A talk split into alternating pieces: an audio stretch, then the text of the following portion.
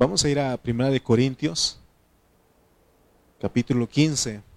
Vamos a leer versículos 20 al 24. Primera de Corintios.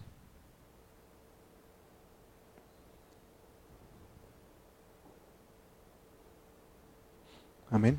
Dice el versículo 20 al 24.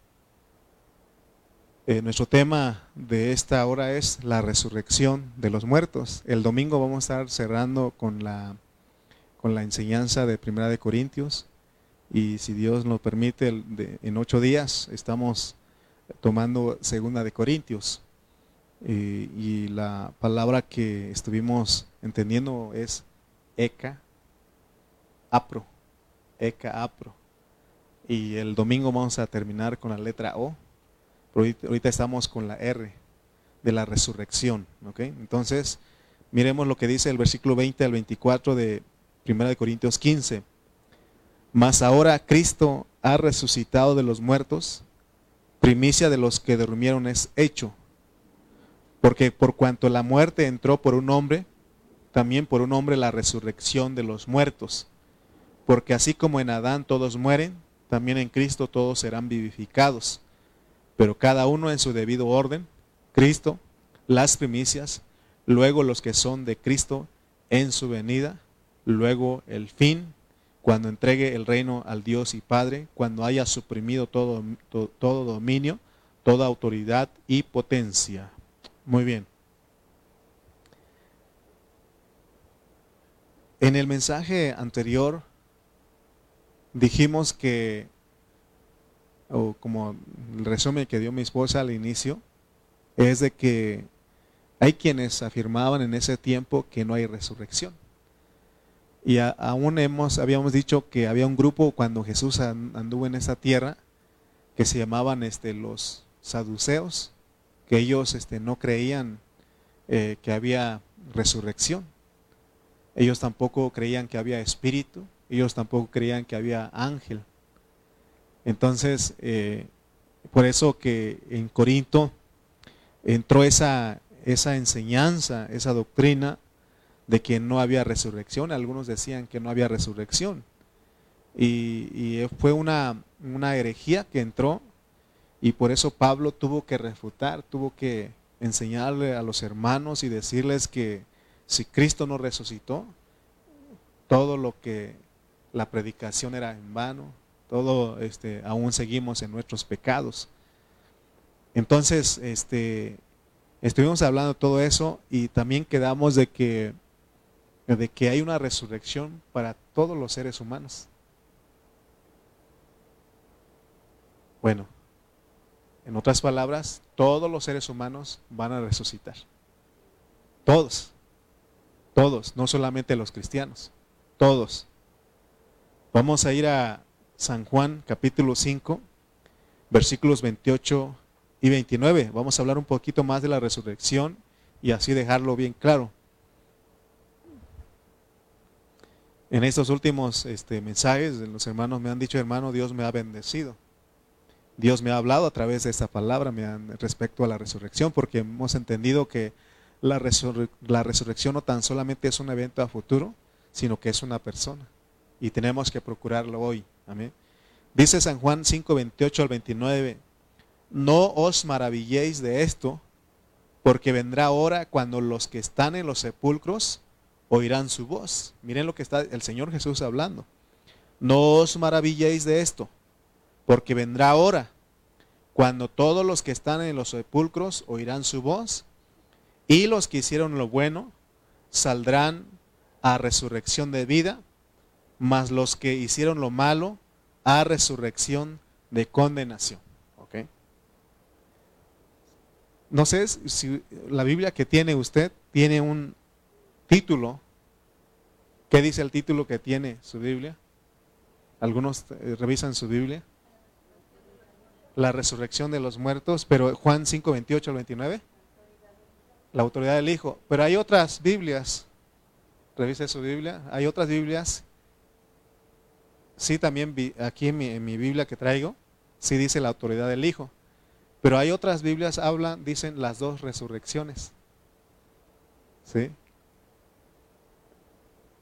Entonces, este, bueno, lo buscan, lo dejo de tarea para que lo busquen. Hay unas Biblias que le ponen, y el que tengo igual, dice este, la resurrección de eh, la autoridad del Hijo, o más, este sí, eh, la autoridad del Hijo, pero hay otras este, versiones de la Biblia que dicen las dos resurrecciones. Miren, este, cuando leemos la Biblia aquí los martes, cuando venimos a la oración leemos la Biblia, y muchos hermanos este, tienen, leen con todo el título. Está bien, no estoy diciendo que no lo hagan. Pero yo quiero que vean ustedes que, o sea que el título no es parte de la Biblia. Solamente los traductores pusieron el título para ayudarnos eh, a entender de qué se trata el pasaje, ¿de acuerdo?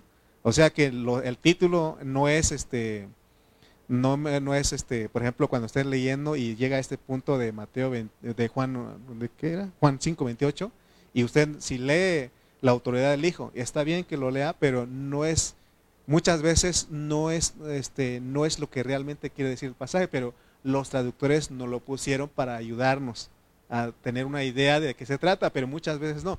Por eso les pregunto a ustedes, en Juan 5, 28, 29, ¿será que el Señor está hablando de dos resurrecciones?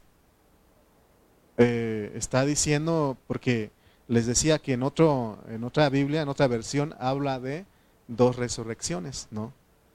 Entonces, y si son dos resurrecciones, ¿a cuáles resurrecciones está hablando el Señor?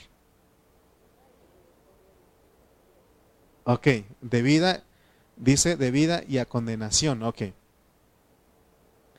Bueno, si ponemos aquí Romanos 8.1, y yo les pregunto a ustedes, si hay la resurrección eh, de, condenación, ¿a qué se refiere? Ok.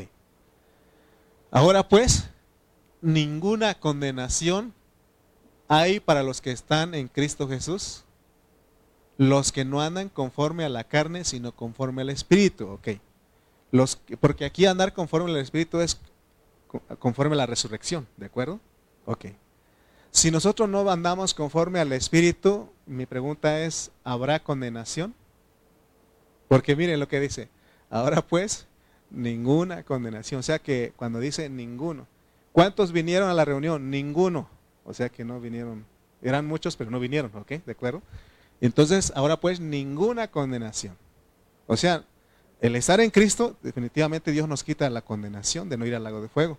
Pero si no andamos conforme al Espíritu, nos alcanza la condenación todavía. ¿Sí? Ok, nuevamente les, pongo, les pregunto, ¿cuántas resurrecciones está hablando aquí? Y se acuerdan que leímos Hechos 24.15. Vamos a leer otra vez Hechos 24.15 y ahí nos va a decir cuántas resurrecciones hay. Hechos 24.15. Teniendo esperanza en Dios la cual ellos también abrigan, de que ha de haber resurrección de los muertos, así como de justos como de injustos. La pregunta todavía está ahí en el aire. ¿Cuántas resurrecciones hay? Dos. Dos. Hay dos resurrecciones. Ahora, aquí habla que hay resurrección de justos como de injustos. En otras palabras, está hablando que hay resurrección para cristianos y hay resurrección para no cristianos, los incrédulos. ¿De acuerdo? Ok. Entonces, aquí en justos, ahorita les voy a meter que hay un orden. ¿Me explico? Porque les dije a ustedes que aún a nosotros, los que no vivimos conforme a la resurrección, los que no andamos conforme al Espíritu, hay condenación. ¿De acuerdo? Vamos a leer desde Juan 5, 25 al 29. Vamos a leer todos estos versículos porque es importante que nos quede claro esto. Dice Juan 5, 25 al 29. De cierto, de cierto, os digo, atención, atención, porque Él nos va a hablar.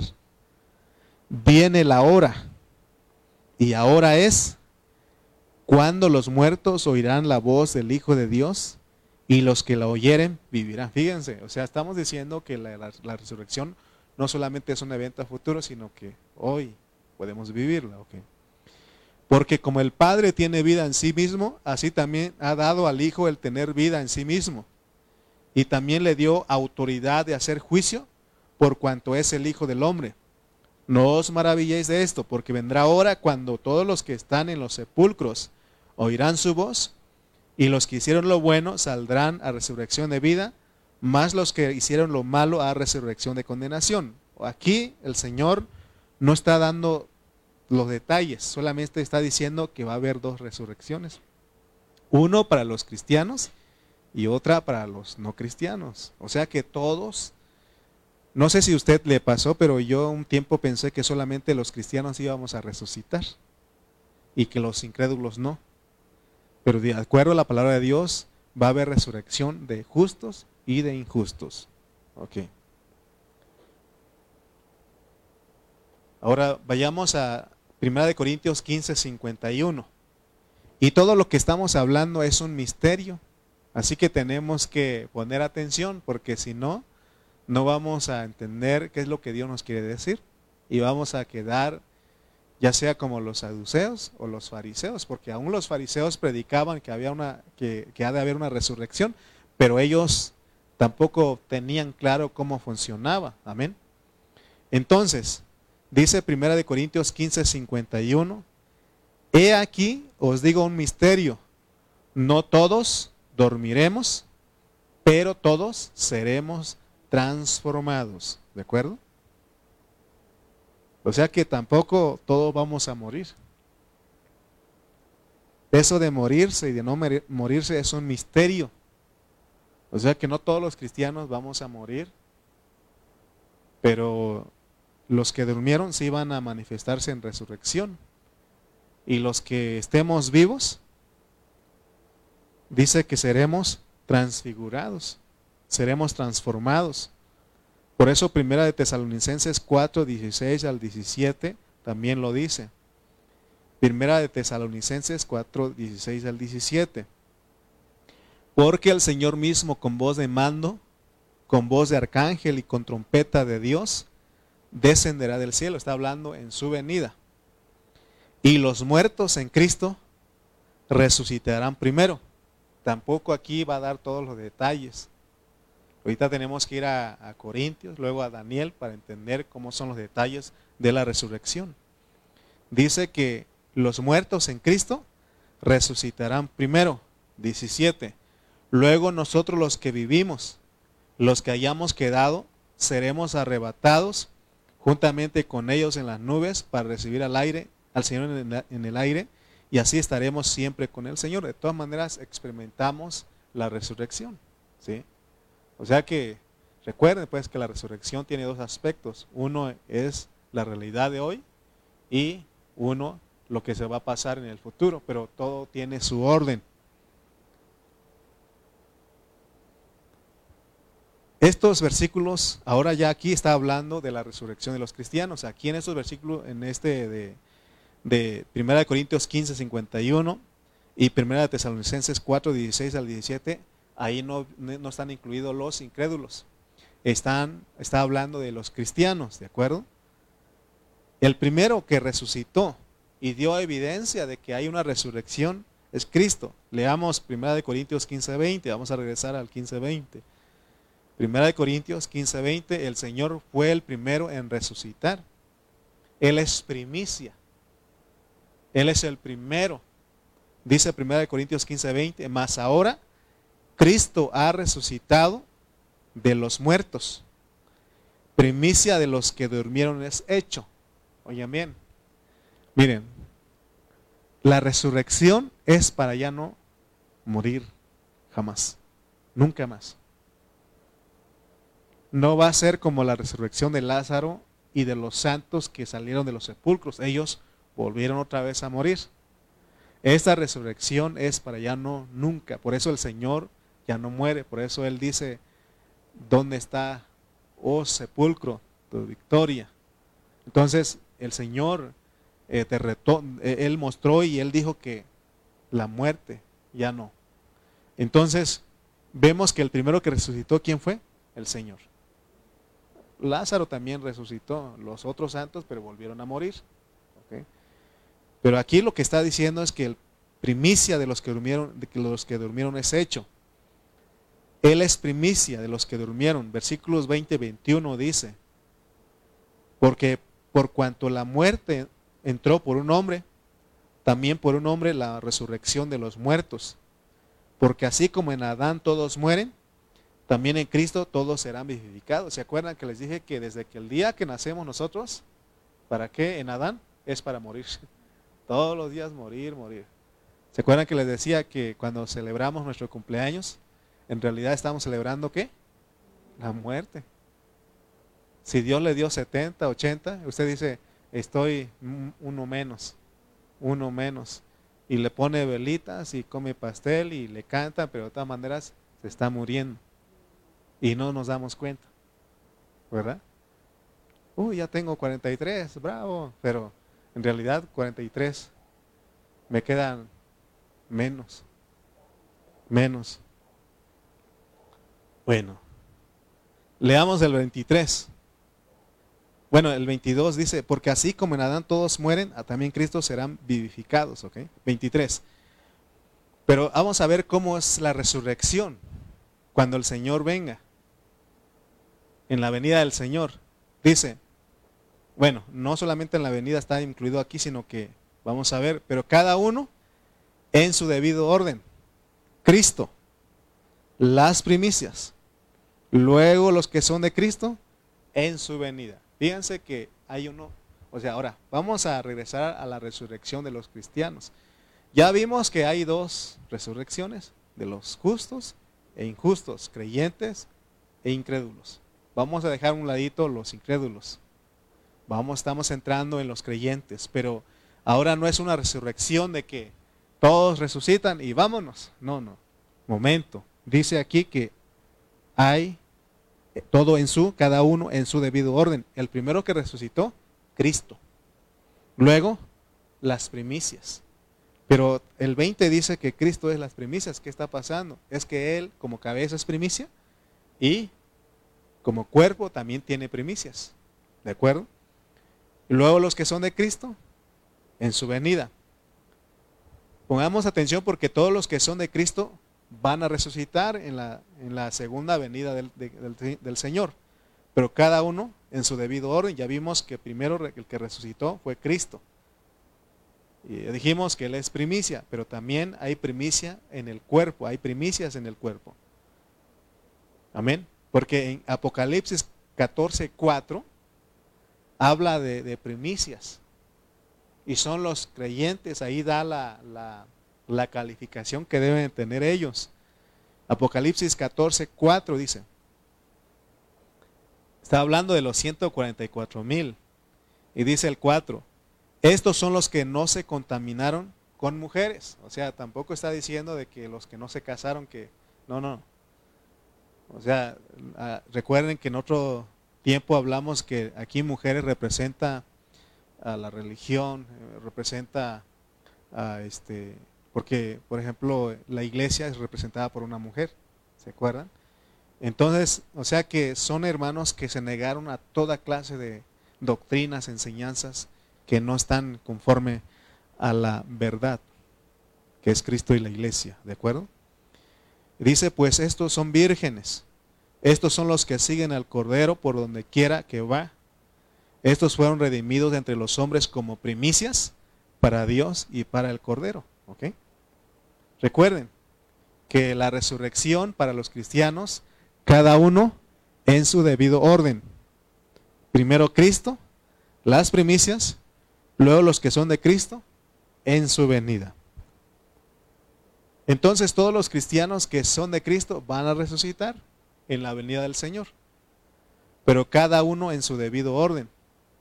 Ahora, hay quienes creen que la resurrección volviendo de que dije que hay dos resurrecciones, hay quienes creen que la resurrección, que, que la resurrección de los muertos, de justos e injustos, que es cristianos y, e incrédulos, será un mismo día. Hay gente que enseña, usted lo va a escuchar. Usando los versículos que ya usamos de Hechos y de Juan 5. Pero aún van a usar otro versículo Daniel 12.2. Y ellos van a decir que no es que la resurrección de justos e injustos va a ser en un mismo día. Y por eso él dice, dicen, es más, usan Mateo la parábola de, de las ovejas y cabritos de Mateo 25 para decir que las ovejas son cristianos y los cabritos son incrédulos. Pero si nosotros leemos, eh, no, eh, tenemos que ignorar el contexto. Porque en Mateo 24 y 25, primero habla del juicio al pueblo de Israel, luego a la iglesia y luego a las naciones. Y las naciones tiene que ver con las ovejas y cabritos. No voy a explicar esto ahorita. Pero yo quiero que vean ustedes que la resurrección de justos e injustos, de cristianos e incrédulos, no sucede en un mismo día. Si la resurrección de justos tiene su orden, tampoco eh, es en un mismo día, tiene su orden. Primero el que resucitó hace más de dos mil años, Cristo. Luego en la venida, las primicias. ¿Quiénes son las primicias? Los que han madurado los primeros frutos. Y luego los que, y va a haber fruto que, toma tiempo, más tiempo para madurar, otros maduran en la gran tribulación y otros este, pasan los, los 300 y tantos días, ¿se acuerdan que dice Daniel? Entonces, vamos pues, porque dice Daniel 12.2 y hay gente que usa este versículo para decir que la resurrección de cristianos e, e, e incrédulos sucede en un mismo día. Dice el versículo 2. Y muchos de los que duermen en el polvo de la tierra serán qué? resucitados, ¿verdad? Resucitados porque duermen. Duermen. Serán despertados, unos para vida eterna y otros para vergüenza y confusión perpetua. Entonces dicen, los que van para vida eterna son cristianos y los que van para vergüenza y confusión perpetua son los incrédulos. Y dicen, se dan cuenta que en un mismo día son resucitados los cristianos e incrédulos. Pero vamos a considerar bien este versículo. Porque leamos bien, dice el versículo 2. Y muchos de los que duermen en el polvo de la tierra serán despertados, serán resucitados. Fíjense cómo está escrito. Nosotros creeríamos lo que dicen algunos de que la resurrección de cristianos e incrédulos sucede un día si aquí dijera, vean bien, si dijera y todos y todos de los que duermen en el polvo, y todos los que duermen, si dijera eso, entonces sí sería un mismo día. Pero dice, y muchos, y muchos de los que duermen, o sea que no son todos. ¿Me explico? Dije al inicio cuántas resurrecciones hay. Dos. Uno para cristianos y otro para incrédulos. No sucede en el mismo día en los cristianos tiene su debido orden, ¿de acuerdo? El apóstol Pablo está en contra de decir que los justos e, e injustos resucitarán el mismo día. Porque Pablo enseñó que él perseguía la ec anastasis, ¿se acuerdan de esa palabra que hemos usado? Ek anastasis es la resurrección, pero la ek anastasis en griego es de entre. Miren lo que él dice en Filipenses 3:11. Miren lo que por eso hablamos de que la resurrección tenemos que desearla, buscarlo hoy día. Es lo que estaba hablando Pablo. Dice del 3:11, si en alguna manera llegase a la resurrección de entre los muertos. Oigan bien, espero no, no confundir, pero fíjense que la resurrección que dice Daniel o la resurrección que dijo Pablo en Hechos, para los cristianos, para los justos, porque todos somos justos. Todos los cristianos somos justos porque somos justificados por la fe. Aún me atrevo a decir que esa resurrección de los justos e injustos es automática. ¿Por qué? Porque va, vamos, todos vamos a resucitar. Porque va a haber una resurrección, ¿de acuerdo? Es automática. Pero la resurrección que está diciendo Pablo no es automática. Esta tenemos que procurarla. Por eso él dice, sin alguna manera llegase a la resurrección de entre los muertos. Porque hay cada uno en su debido orden. Cristo. Nosotros necesitamos anhelar ser primicias, los primeros frutos que resucitan. Y eso es en vida, hermano. Amén. El profeta Daniel, podemos decir, ya más entendiendo esto, podemos decir que él también estaba hablando de la ecanastasis, porque dijimos que, y muchos, y muchos, no está hablando de todos. Entonces esa palabra muchos está hablando de los cristianos. Pero acuérdese que los cristianos va a haber vencedores y derrotados. Por eso él dice, él, no pone ahí en, Daniel 12, 2, si era, ¿verdad? 12, 2, que él no, está diciendo de que, no está hablando de una resurrección general de justos e injustos. Él está hablando, hermano, de, de los muchos, está hablando de los cristianos. Mire, vamos, les voy a leer estos versículos. Bueno, usted lo lee mejor en su casa. Bueno, le leemos pues. Tenemos tiempo. Ocho, tengo tiempo. Dice el 3, versículos 3 al 13 de Daniel 12. Dice, los entendidos resplandecerán como el resplandor del firmamento y los que enseñan la justicia a la multitud como las estrellas a perpetua eternidad. Versículo, versículo 4. Pero tú, Daniel, cierra las palabras, sella el libro hasta el tiempo del fin. Muchos correrán de aquí para allá y la ciencia se aumentará. Y yo, Daniel, miré y aquí otros dos que estaban en pie, el uno a, este lado del río y el otro al otro lado del río. Y dijo uno al varón vestido de lino que estaba sobre las aguas del río, ¿cuándo será el fin de estas maravillas? Y oí al varón vestido de lino que estaba sobre las aguas del río, el cual alzó su diestra y su siniestra al cielo y juró por el que vive por los siglos de por los siglos que será por tiempo, tiempos y la mitad de un tiempo, está hablando de la gran tribulación. Y cuando se acabe la dispersión del poder del pueblo santo, todas estas cosas serán cumplidas. Y yo oí, mas no entendí, y dije, Señor mío, ¿cuál será el fin de estas cosas? Él respondió, anda Daniel, pues estas palabras están cerradas y selladas hasta el tiempo del fin. Estamos llegando nosotros al tiempo del fin. Muchos serán limpios y emblanquecidos, fíjense.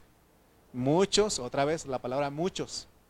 No dice todos, porque no todos los cristianos van a ser vencedores. Muchos serán limpios y emblanquecidos y purificados.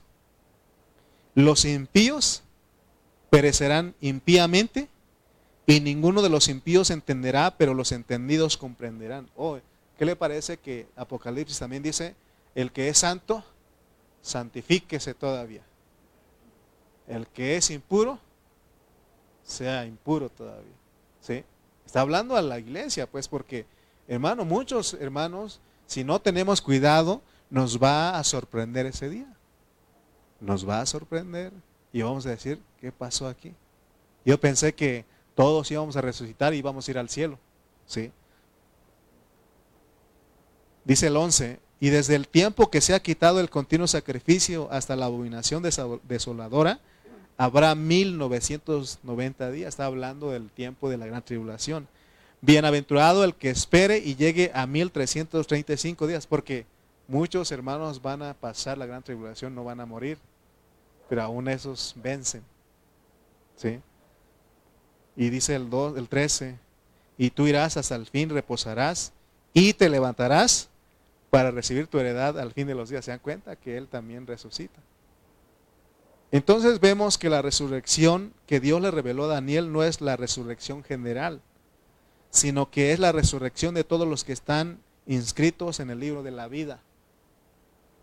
¿Qué no cuando todos nosotros creemos en Cristo? Nos escribe en el libro.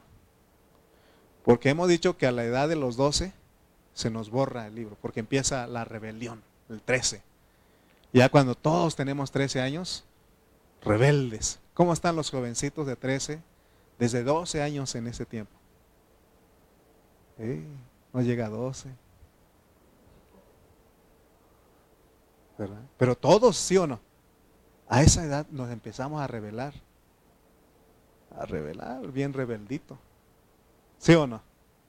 y se nos borra nuestro nombre. Pero una vez nos hablan la palabra, creemos, somos bautizados, o otra vez se nos escribe en el nombre en el libro de la vida.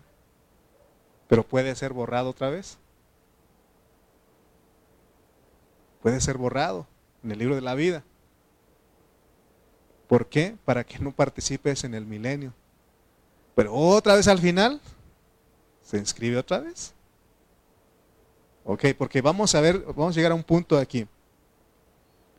¿Qué dijimos? ¿De qué resurrección está hablando Daniel? De la resurrección de los creyentes, de los justos. ¿Qué nos debe de asustar en Daniel 12.2? Vamos a leer otra vez Daniel 12.2. Ya dijimos que no está hablando de la resurrección general, sino que está hablando de la resurrección de todo, de, muchos que son los cristianos. Y muchos de los que duermen en el polvo de la tierra, serán está hablando de los, todos los cristianos que eh, si nosotros nos morimos antes de que Cristo regrese, está hablando de nosotros. Pero si estamos vivos, es otro, ya vimos en Tesalonicenses que vamos a ser transfigurados. Pero vamos, aquí está hablando de la resurrección de los muertos. Unos, de esos muchos, unos para vida eterna, porque dijimos que no son todos, no está hablando de todos, no es la resurrección general. Unos para vida eterna y otros para vergüenza, para vergüenza, para vergüenza y confusión perpetua. ¿Por qué? Les dije a ustedes que muchos cristianos les va a sorprender ese día. Muertos. Estamos hablando de cristianos muertos. Ahorita vamos a llegar a, la parábola de las diez vírgenes. ¿Qué es lo que nos debe de asustar? Que en la resurrección de los justos no solamente hay vida eterna, sino que hay vergüenza y confusión para los creyentes. Pero usted ha escuchado a cristianos que dicen, no, es que no creo que Dios haga eso porque Dios es un Dios de amor, de misericordia y Él no va a castigar a sus hijos. Y dice, no importa la clase de vida que tú vivas, si creíste, creíste y fuiste bautizado, no importa lo que hagas, todo va a estar bien. ¿Usted cree? Dice Primera de Corintios 5:10. Estamos hablando, dejamos un ladito los incrédulos, ¿de acuerdo? Dejamos allá, estábamos hablando de los cristianos. Estamos hablando de la resurrección. Segunda de Corintios 5:10 dice, porque es necesario que todos nosotros, ¿quiénes? Los muchos, los cristianos. ¿Qué va a pasar con nosotros? ¿Qué va a pasar con nosotros? ¿No lo están leyendo? Ah, segunda, perdón, perdón. Perdóname, Emily. Segunda de Corintios 5. Porque es necesario que todos nosotros comparezcamos. ¿A dónde? Tribunal de Cristo, porque Cristo tiene un tribunal para sus cristianos, sus creyentes. Ese, este tribunal no es para todos, es para muchos. ¿Para qué? Para que cada uno reciba lo que haya hecho mientras estaba en el cuerpo. O sea, cuando, mientras estábamos en este cuerpo físico, o sea, en este cuerpo también, también aplica. ¿sí? Ya sea está hablando en vida, pues, ¿qué hicimos? Sea bueno o sea malo. ¿De acuerdo? Todos los cristianos vamos a comparecer ante el tribunal de Cristo en las nubes. Cuando el Señor viene bajando, entonces se establece un tribunal para que todos comparezcamos, para que cada uno de los cristianos reciba lo que haya hecho mientras estaba en el cuerpo, sea bueno o sea malo. Ahí se va a decidir quiénes van al reino, al milenio, que es la vida eterna, y quiénes van a la vergüenza o confusión eterna. Por eso le digo que va a haber confusión para muchos. Porque van a decir, yo pensé que creyendo me iba a ir al cielo. Creyendo ya la tenía hecho. No, si no vives la resurrección, la, si no persigues la anastasis, va a haber pérdida. ¿Quiénes son los que van al milenio? Son los que, porque miren lo que Dios hace. Él viene a establecer su reino de mil años, pero antes de establecer, Él celebra una boda, las bodas del Cordero. Vamos a leer Apocalipsis 19, 7 al 9. Apocalipsis 19, 7 al 9 dice,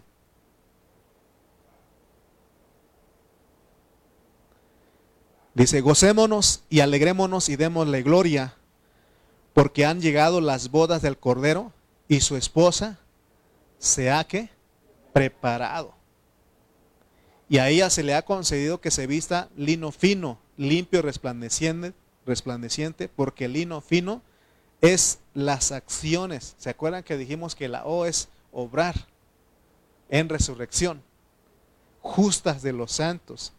Y el ángel me dijo, escribe, bienaventurados los que son llamados a la cena de las bodas del Cordero. Y me dijo, estas palabras, estas son palabras verdaderas de Dios. Entonces dice que la esposa está hablando de que la iglesia, la iglesia es la esposa que se ha preparado. Y su esposa se ha preparado, pero fíjense que no toda la iglesia está preparando. Por eso estamos diciendo que unos para vida eterna y otros para vergüenza y confusión. ¿De acuerdo? La esposa que se ha preparado son todos los cristianos que han dejado que Dios transforme su alma. Ya sea que nosotros nos muramos, Él nos va a resucitar. Ya sea que estamos vivos, seremos transfigurados para que participemos en esa en las bodas del Cordero. Amén. ¿Cómo probamos esto que, hay dos grupos de cristianos? Unos que sí participan y otros que no participan en las bodas del Cordero. Los que dice, vamos a leer Mateo 25 del 1 al 10.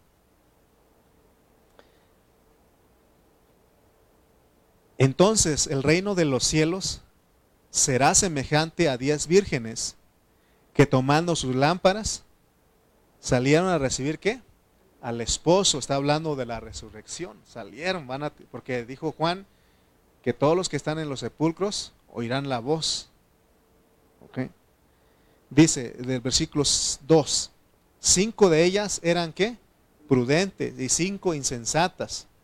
Las insensatas tomando sus lámparas no tomaron consigo aceite. Está hablando de la iglesia que no se preparó. La parte de la iglesia que no se ha preparado tomando sus lámparas. O sea, pues son creyentes porque la lámpara es el espíritu. Y lo primero, el lugar donde llega el espíritu, que es tipo del aceite, es a tu espíritu. Es cristiano, creímos, fuimos bautizados. Pero dice el 4, los que se preparan, la iglesia que se ha preparado, más las prudentes, tomaron aceite en sus vasijas. O sea que dejaron que Dios llenara su alma, saturara su alma con su vida del espíritu. La vasija es el alma. Dice que ellas juntamente con sus lámparas, porque deben ser cristianos. Y a la medianoche se oyó un clamor, o sea que está hablando cuando empiece la gran tribulación. Y a la medianoche se oyó un clamor, aquí viene el esposo, salida a recibirle, está hablando de la resurrección. Entonces todas aquellas vírgenes se levantaron. ¿Se acuerdan que dije que las primicias son las vírgenes en Apocalipsis 14? Se levantaron y arreglaron sus lámparas. Pero fíjense que las diez se levantaron. Las diez se levantaron. Todas aquellas vírgenes se levantaron y arreglaron sus lámparas. Confusión, eh, vergüenza y confusión perpetua, les dije, dice Daniel. Y las insensatas dijeron a las prudentes, ahí se dieron cuenta. Se, estaban confundidas, como ellas sí traen aceite en su vasija, no se les apaga su lámpara y a nosotros sí casi se nos apaga. Y así viven muchos cristianos hoy día. Están viviendo, hermano, casi se les apaga la lámpara. No se apaga totalmente, ¿por qué? por, la, por lo que Dios hizo, porque Él escogió y predestinó. Él dio la vida. ¿Por qué casi se apaga? Porque cuando nos portamos bien, mal como cristianos, el espíritu se contrista. Pero casi se apaga, pero no se apaga por la misericordia de Dios. ¿Sí? Y ahí se van a dar cuenta, pues es una manifestación de todo lo que vivieron en los 70, 80 años. Por eso ahorita, hermano, tenemos que buscarlo. Tenemos que procurar como este Pablo, que él perseguía la ecanastasis, la resurrección de entre los muertos. Mire lo que dice, y las insensatas dijeron a las prudentes, dadnos de vuestro aceite para que nuestras lámparas, porque nuestras lámparas se apagan. Ah, se dan cuenta que les dicho en otro tiempo que no podemos decir, ¿saben qué, hermano? O, usted que diga en su familia, ¿sabes qué? Eh, que la mujer le diga al, hombre, ¿sabes qué, esposo, este amor, no sé? Ve tú por nosotros, ¿no? Ve a la reunión por nosotros. Este, por lo menos ya fuiste tú. No se puede. Tienes que venir a la reunión, tienes que venir a comprar. El esposo viene por su aceite. No puede agarrar para, para llevar. Oigan bien, porque ¿dónde está la vida? En la iglesia. ¿Dónde se compra? En la iglesia. ¿Sí? Es más, dijo un hermano una vez, está bien que le compartamos esto a los hermanos que no vienen, pero a veces no, dice, porque les hace daño. Así dijo una vez. Y es que tiene lógica lo que dice, porque tú tienes que venir a comprar aquí. Pues no, no estoy diciendo que usted no vaya y les predique la palabra. Lo que estoy diciendo es de que cada quien aquí está comprando aceite para su lámpara y su vasija. ¿De acuerdo? Si no, entonces vamos a volver a la tradición. Entonces vamos a hacer una misa a favor. ¿Verdad que no? O de, de cuerpo presente. No, no, no, ya no. Dice, más las prudentes respondieron diciendo, para que no nos falte a nosotras y a vosotras, id más bien a los que venden, porque va a haber un tiempo de Dios, va a tratar y ahí se tiene que comprar. Pero ya no va a ser 70, 80 años. ¿Cuánto tiempo va a ser? Mil años, fuera. Pero mientras ellas iban a comprar, vino el esposo y las que estaban preparadas entraron con él a las bodas y se cerró la puerta. O sea, se va a cerrar.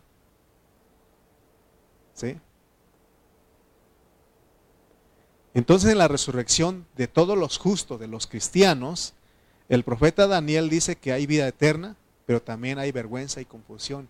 Eso es lo que nos debe de asustar, hermanos. La vergüenza y la confusión es ir al lloro y al crujir de dientes por no haber madurado, por no haber dado la estatura del varón perfecto en vida en los 70 y 80 años. Por eso ahorita estamos. ¿Qué debo yo hacer para crecer, para que Cristo crezca, para que yo madure? Para que yo sea las primicias. ¿Qué debo de hacer yo? Ah, ¿Será que, hermano, jale un poquito para que crezca? ¿Verdad que no? Es venir al cuerpo, aquí está la vida.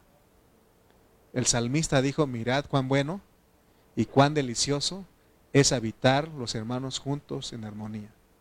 Porque aquí envía Jehová la bendición y la vida eterna.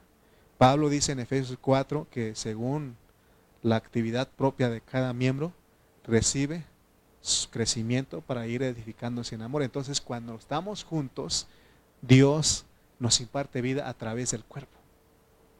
¿Te dan cuenta la importancia de la reunión de la iglesia, hermano?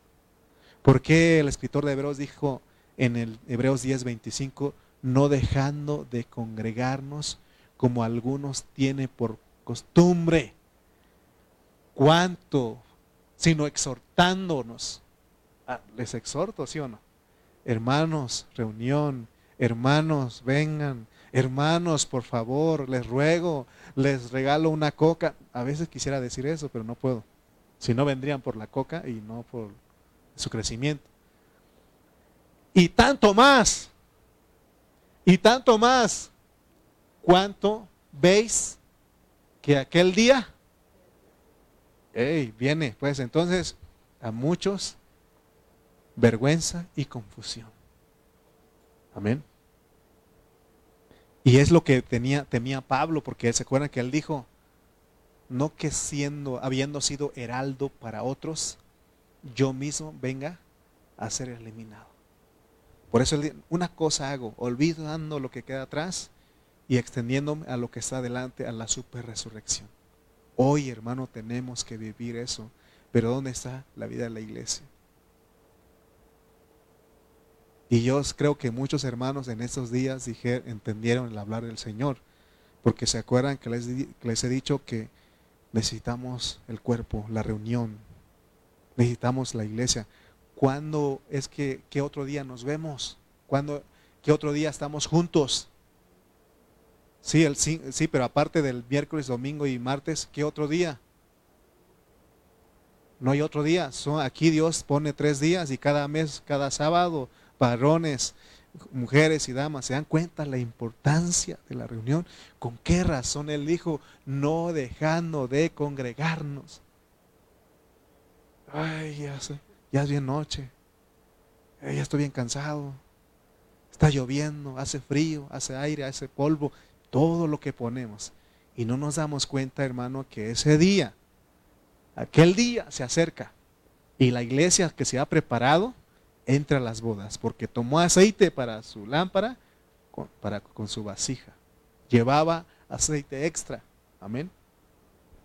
Apocalipsis 20, versículos 1 al 2. ¿Cuántos de ustedes han visto en realidad en estos días que las reuniones son bien importantes? ¿Sí? ¿Se han visto? Sí, todos, bueno, no todos, algunos me dijeron, hermano, la reunión, la reunión, la reunión. Porque lo primero que el diablo quiere es que nosotros nos alejemos de la reunión, ¿sí o no? Pasa algo y lo primero que pasa por nuestra mente, ya no voy. Ya no me reúno. ¿Quién te ha dicho a ti que no reuniéndote te va a ir mejor? Satanás, por supuesto. Dice Apocalipsis 20, de 1 Vi a un ángel que descendía del cielo con la llave del abismo y una gran cadena en la mano y prendió al dragón, la serpiente antigua que es el diablo y Satanás, y lo ató por mil años.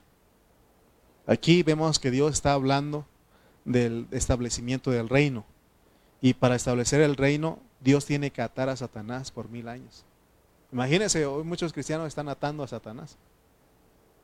¿Será que se puede atar hoy? Él está haciendo de las suyas. Pero va a llegar un momento, lo van a atar. Lo van a atar. ¿Cuánto? Por mil años, para que Dios, Él gobierne. Dice el versículo 3. Y lo arrojó al abismo y lo encerró y puso su sello sobre él para que no engañase más a las naciones, hasta que fuesen cumplidos mil años, y después de esto debe ser atado por un poco de tiempo. Desatado, perdón. No, yo lo quería atar otro tiempo. Sí, porque dice que hace él, engaña a las naciones. Y de ahí afecta a la iglesia. ¿Sí? O sea que durante mil años, los mil años del reino, Satanás está atado. Pero después es desatado por un poco de tiempo. Fíjense, hermano, que cuando usted lee lo que va a pasar en el milenio, a pesar de que él está atado y está en el abismo, desde ahí opera. ¿Qué le parece que así hacen los narcos? Los delincuentes de la cárcel, ¿sí o no? Desde allá hacen llamadas para extorsionar a la gente, ¿sí o no? Y es lo que él hace porque dice que aún en el reino hay gente que peca solamente que muere, ¿qué? El niño muere a los 100, a los 100 años, algo así. Ustedes lo buscan después. Pero desde allá él opera. Y de allá sigue matando a la gente porque la gente se muere, me parece, no estoy seguro que a los 100 años, algo así. O no sé, algo, ustedes lo buscan, ¿de acuerdo? Entonces Satanás en el milenio va a estar molestando, pero desde allá, porque todavía no va al lago de fuego. ¿Ok? versículo 3. Después, estamos en el 3, ¿va? La parte última dice, después de ser desatado, debe, ¿O cómo dice? Y después de esto, debe ser desatado por un poco de tiempo. Después de los mil años, lo desatan de nuevo por un tiempo y va a ser de las suyas. Versículo 4, y vi tronos y se sentaron sobre ellos los que recibieron facultad de juzgar, y vi las almas de los, de los decapitados por causa del testimonio de Jesús y por la palabra de Dios, los que no habían adorado a la bestia ni a su imagen, y que no recibieron la marca en sus frentes ni en sus manos, y vivieron, resucitaron y reinaron con Cristo mil años. Se da cuenta que hay resurrección en su debido orden. Está hablando de los que son vencedores, cristianos vencedores. Versículo 5. Pero los otros muertos no volvieron a vivir hasta que se cumplieron mil años. Los que resucitaron y reinaron con Cristo mil años, esa es la primera resurrección. Pero habla de los otros muertos. ¿Quiénes son los otros muertos aquí? los incrédulos, los injustos, ¿de acuerdo? Esos ya no volvieron a, resucitar. ¿Van a resucitar hasta cuándo? Hasta el fin, después de los mil años. Entonces no podemos poner la resurrección de los justos con los injustos, en que un mismo día se van a resucitar. No, no se puede. Porque cuando resuciten los justos, ellos van a reinar con Cristo mil años. Pero acuérdense que ahí hay vencedores y hay derrotados, cristianos, derrotados.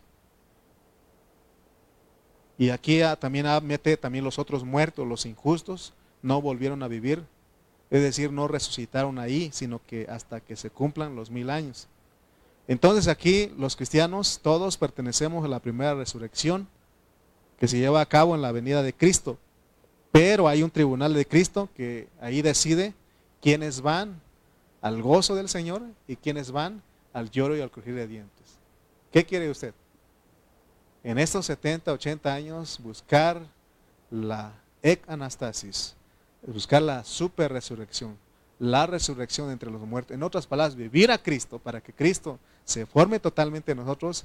Y cuando el Señor venga e ir a las, ser las primicias o ser los que somos transfigurados o los que somos resucitados entre los muertos y ir a las bodas o ser los que vamos al lloro y al crujir de dientes por mil años. Hoy Dios está dando la oportunidad. De hecho, hermano, por eso les dije que cuando creímos, somos bautizados, nos inscriben en el libro de la vida. Pero si nosotros no somos cristianos vencedores, se nos puede borrar en el libro de la vida. ¿Por qué? Porque dice un canto, cuando allá se pasen lista cuando allá se pasen lista, cuando allá se pasen lista, a mi nombre yo feliz responderé. Ok, cuando digan Aarón González a las bodas, pero, pero dice, y Lalo Reyes estará ahí, no, no vivió a Cristo. Lo quitan de ahí por mil años hasta que otra vez Ahí en mil años nosotros decimos, Señor, no hay de otra, porque ahí va a ser forci voluntariamente. Sí o sí, porque Él escogió y predestinó para que fuésemos santos y sin mancha delante de Él. Y ahí salimos bien, bien este, perfectos, transformados, Cristo formado en nosotros y entramos a la nueva Jerusalén, a la eternidad futura. Pero tuvimos que pagar un precio. ¿Se acuerdan que las cinco insensatas fueron a comprar? Fueron a comprar. Fueron a comprar en el lloro y crujir de dientes, en las tinieblas de afuera, para que estén iguales que los otros, porque entonces entramos todos en la Nueva Jerusalén, están todos, todos los cristianos. Amén. Pero será vergüenza y confusión. Pero si yo era el que predicaba ahí, pero si yo era el que decía que tenían que estar en las reuniones, porque puedo, si no tengo cuidado, puedo ser eliminado, según Pablo. Amén. Por eso todos aquí no tenemos que confiarnos. No tenemos que confiarnos en nosotros mismos, confiemos en el Señor. De cada día busquemos al Señor. Por eso dice el 6, bienaventurado y santo el que tiene parte en la primera resurrección, dichoso, feliz, y santo el que tiene parte en la primera resurrección, la segunda muerte no tiene potestad sobre estos, sino que serán sacerdotes de Dios y de Cristo y reinarán con él mil años. ¿Quieres más? Pues digo, ¿quieres más evidencia? ¿Está todo, sí o no? Claro como el agua. La segunda muerte no tiene potestad porque Dice, el que tiene parte en la primera, o sea, es una, cuando habla de la palabra parte, está hablando de la recompensa. Entonces la segunda muerte no tiene potestad sobre los que se gradúan, porque se trata de graduar, hermano. Se trata de obtener un galardón en la primera resurrección. Pero si nosotros, nosotros no somos los que se gradúan, la segunda muerte sí tiene potestad porque nos retiene. Nos retiene. ¿Se acuerdan que se le cerró la puerta? Y ya no pudieron entrar a las bodas. Entonces se dan cuenta, hermanos, que lo que necesitamos. Pero no te preocupes, viene luego el fin. Dice 1 Corintios 15, 24, habla de el fin. Luego el fin, porque se acuerdan que dijimos que todo en su debido orden.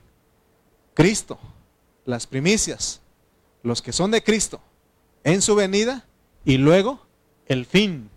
Cuando, cuando entregue el reino al Dios y Padre, cuando haya suprimido todo dominio, toda autoridad y potencia. Porque Apocalipsis, ¿cuál estábamos? 20, versículo 7 al 11 dice. Tengo unos minutitos más. Apocalipsis 27 al 11 dice, cuando los mil años se cumplan, Satanás será resuelto de su prisión y saldrá a engañar a las naciones que están en los cuatro ángulos de la tierra, a Gog y a Magog, al fin de reunirlos para la batalla, el número de los cuales es como la arena del mar. Y subieron sobre la anchura de la tierra y rodearon el campamento de los santos y la ciudad amada. Y de Dios descendió fuego del cielo y los consumió y el diablo que los engañaba fue lanzado en el lago de fuego y azufre, donde estaban la bestia, el falso y el falso profeta, y serán atormentados día y noche por los siglos de los siglos, porque acuérdense que la resurrección es para nunca morir, tanto para justos e injustos. ¿Sí o no? Dice que aquí serán atormentados, ¿qué? Día y noche, porque van a estar resucitados también los injustos. Pero aquí ya, gracias a Dios, que no van los justos. ¿Me explico? Los justos, los cristianos, porque se acuerdan que está el fin. Ya todos los, los vencedores vienen y también los que fueron derrotados salieron todos. Hermano, ya logramos, después de mil años, por no eh, perseguir la super resurrección, la resurrección entre los muertos en vida en los 70 y 80 años, por no buscar eso, entonces Dios dice, te vas a ir a las tinieblas de afuera, al lloro y el crujir de dientes, para que de ahí salgas perfeccionados. Si yo no me dejo que Cristo perfeccione, se forme en mí totalmente aquí en estos 70, 80 años que me da de vida, entonces me voy a las tinieblas de afuera.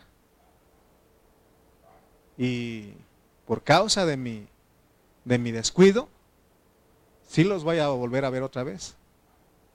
Pero al fin, salgo de ahí bien perfeccionado, pero en otra forma, pues en otro trato. Amén. Por eso ahorita estamos en el tiempo.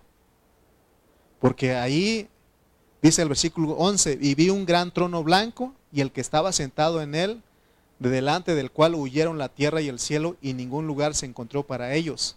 Versículo 12, y vi a los muertos, grandes y pequeños, de pie ante Dios y los libros fueron abiertos y otro libro fue abierto, el cual es el libro de la vida.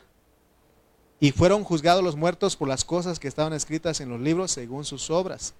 Versículo 13 y 15. Y el mar entregó los muertos que había en él, y la muerte y el Hades entregaron los muertos que había en ellos, y fueron juzgados cada uno según sus obras. Y la muerte y el Hades fueron lanzados al lago de fuego. Esta es la muerte segunda. Y el que no se halló inscrito en el libro de la vida, fue lanzado al lago de fuego porque los injustas pues no están en el libro de la vida. Pues, en cambio nosotros sí, los cristianos ya seamos vencedores o derrotados, pero al final nuestro nombre está en el libro de la vida. Amén. Entonces aquí todos los cristianos derrotados, los que no se graduaron en la primera o en la segunda venida del Señor, ya salen bien perfeccionados después de mil años. salen de ahí del lloro y el crujir de dientes, Aquí sí alcanzaron la estatura del varón, del varón perfecto.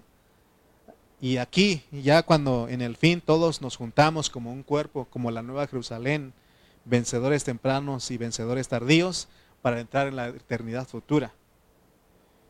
Pero todos los incrédulos, los que no creyeron en Cristo, sino que se unieron al diablo, son resucitados para ser juzgados y como su nombre no está escrito en el libro de la vida, son lanzados juntamente con el diablo y sus ángeles al lago de fuego. Mi pregunta es aquí, o la pregunta para todos es, ¿qué preferimos nosotros? Eh, gracias a Dios que el lago de fuego ya no es para nosotros. No es porque usted se portó bien, sino por gracia. Por gracia soy salvo. No, este no es de vosotros, es don de Dios.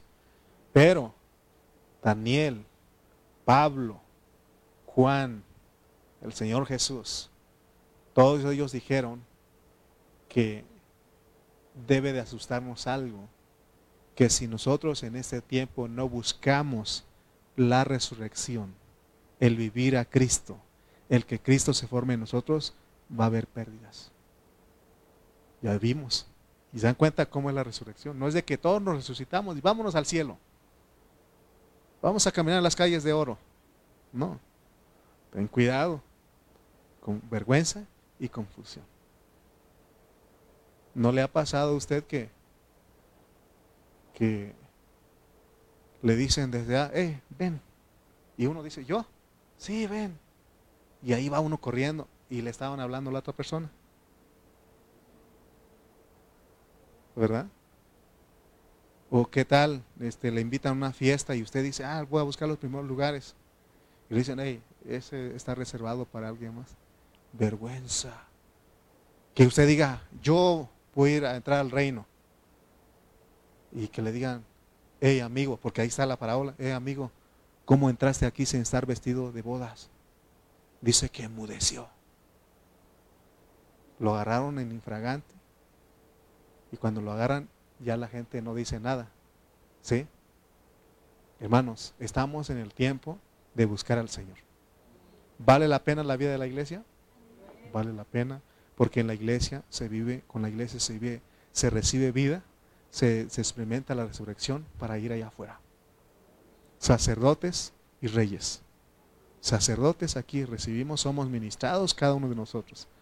Efesios 4 dice que las coyunturas ayudan y los miembros, según la actividad propia de cada miembro, recibe su crecimiento para ir edificándose en amor. Necesitamos de los hermanos. Por eso mis hermanos que no pueden venir necesitan ellos orar mucho y nosotros tenemos que orar para que Dios tenga misericordia y que les ponga el deseo de venir a las reuniones. Porque si no veniste hoy y si piensas no venir el próximo domingo, una semana una semana, hey, te estás muriendo. Amén. Bueno, y aquí le paro mejor. Vamos a orar. Ya más o menos no, no pudimos abarcar, eh, eh, explicar todo a detalle, pero cuando nos toque ir a estudiar Primera de Tesalonicenses, vamos a hablar un poquito más de la resurrección, ¿de acuerdo? Ahorita dimos un poquito a vuelo de pájaro lo que es la resurrección, pero ya vimos que hay dos resurrecciones de justos e injustos, pero en la resurrección de justos hay vida eterna, confusión y vergüenza. Entonces mejor que seamos esos vírgenes que echamos aceite no solamente en nuestra lámpara, sino en nuestra vasija. Amén. Al venir aquí recibimos aceite y también una porción extra para nuestra vasija, porque allá se nos va a pedir. Si nos morimos y si estamos vivos, también se nos va a pedir. ¿Cómo de que no? Porque vamos a ser transfigurados, transfigurados porque va a salir lo que se formó dentro de nosotros. Amén. Vamos a orar pues. Bendito Dios, te damos gracias porque nos permites ver, Señor, lo que tú has establecido en tu palabra. Señor, no habíamos visto, Señor, la importancia de la resurrección. Señor, perdónanos porque con nuestro vivir negamos la eficacia de la resurrección. Tú dijiste, Señor, que tú eres la resurrección y la vida. La, resurrección no tan solamente es un evento a futuro, sino que hoy tenemos que perseguir la resurrección de entre los muertos. Podemos vivir esa vida, esa clase de vida, podemos vivir a Cristo y decir como Pablo, con Cristo estoy juntamente crucificado y ya no vivo yo, mas Cristo vive en mí. Oh Señor, ayúdanos, sé con mis hermanos, que todos podamos ver la importancia de reunirnos como iglesia. Señor, el día se acerca. Señor, ayúdanos. Gracias por hablarnos en esta hora. En el nombre de Cristo Jesús. Amén y amén.